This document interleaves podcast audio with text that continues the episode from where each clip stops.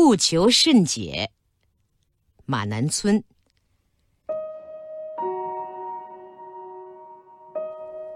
一般人常常以为对任何问题不求甚解都是不好的，其实也不尽然。我们虽然不必提倡不求甚解的态度，但是盲目的反对不求甚解的态度同样没有充分的理由。不求甚解这句话最早是陶渊明说的，他在《五柳先生传》这篇短文中写道：“好读书。”不求甚解，没有会意便欣然忘食。人们往往只抓住他说的前一句话，而丢了他说的后一句话，因此对陶渊明的读书态度很不满意。这是何苦来呢？他说的前后两句话紧紧相连，交互阐明，意思非常清楚。这是古人读书的正确态度。我们应该虚心学习，完全不应该对他滥加粗暴的、不讲道理的非议。应该承认，好读书这个习惯的养成是很重要的。如果根本不读书或者不喜欢读书，那么无论说什么求甚解或不求甚解，都毫无意义了。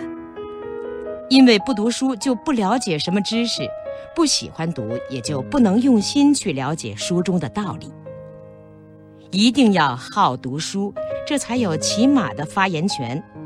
真正把书读进去了，越读越有兴趣，自然就会慢慢了解书中的道理。一下子想完全读懂所有的书，特别是完全读懂重要的经典著作，那除了狂妄自大的人以外，谁也不敢这样自信。而读书的要诀全在于会意。对于这一点，陶渊明尤其有独到的见解，所以他每每遇到真正会意的时候，就高兴得连饭都忘记吃了。这样说来，陶渊明主张读书要会意，而真正的会意又很不容易，所以只好说不求甚解了。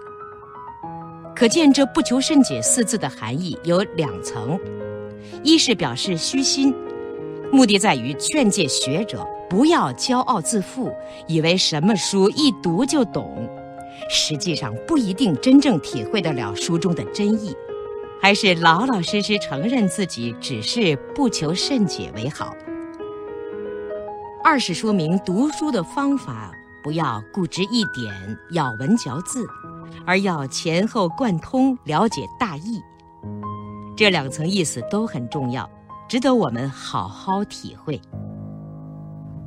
列宁就曾经多次批评普列汉诺夫，说他自以为熟读马克思的著作，而实际上对马克思的著作却做了许多曲解。我们今天对于马克思列宁主义的经典著作，也应该抱虚心的态度。切不可以为都读得懂，其实不懂的地方还多得很。要想把经典著作读透，懂得其中的真理，并且正确的用来指导我们的工作，还必须不断努力学习。要学习的好，就不能死读，而必须活读，就是说，不能只记住经典著作的一些字句，而必须理解经典著作的精神实质。在这一方面，古人的确有许多成功的经验。诸葛亮就是这样读书的。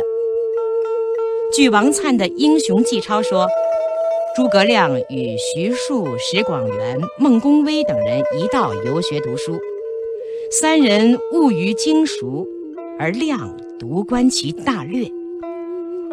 看来诸葛亮比徐庶等人确实要高明得多。因为观其大略的人，往往知识更广泛，了解问题更全面。当然，这也不是说读书可以马马虎虎、很不认真，绝对不应该这样。观其大略同样需要认真读书，只是不死抠一字一句，不因小失大，不为某一局部而放弃了整体。宋代理学家陆象山的语录中说：“读书且平平读，未小处且放过，不必太滞。”这也是不因小失大的意思。所谓“未小处且放过”，与不求甚解的提法很相似。放过是暂时的，最后仍然会了解它的意思。经验证明。有许多书看一遍两遍还不懂的，读三遍四遍就懂得了；或者一本书读了前面有许多不懂的地方，读到后面才豁然贯通。有的书昨天看不懂，过些日子再看才懂的；也有的似乎已经看懂了，其实不大懂，后来有了一些实际知识，才真正懂得它的意思。因此，重要的书必须常常反复阅读，每读一次都会觉得开卷有益。更多课文，请关注微信公众号“中国之声”。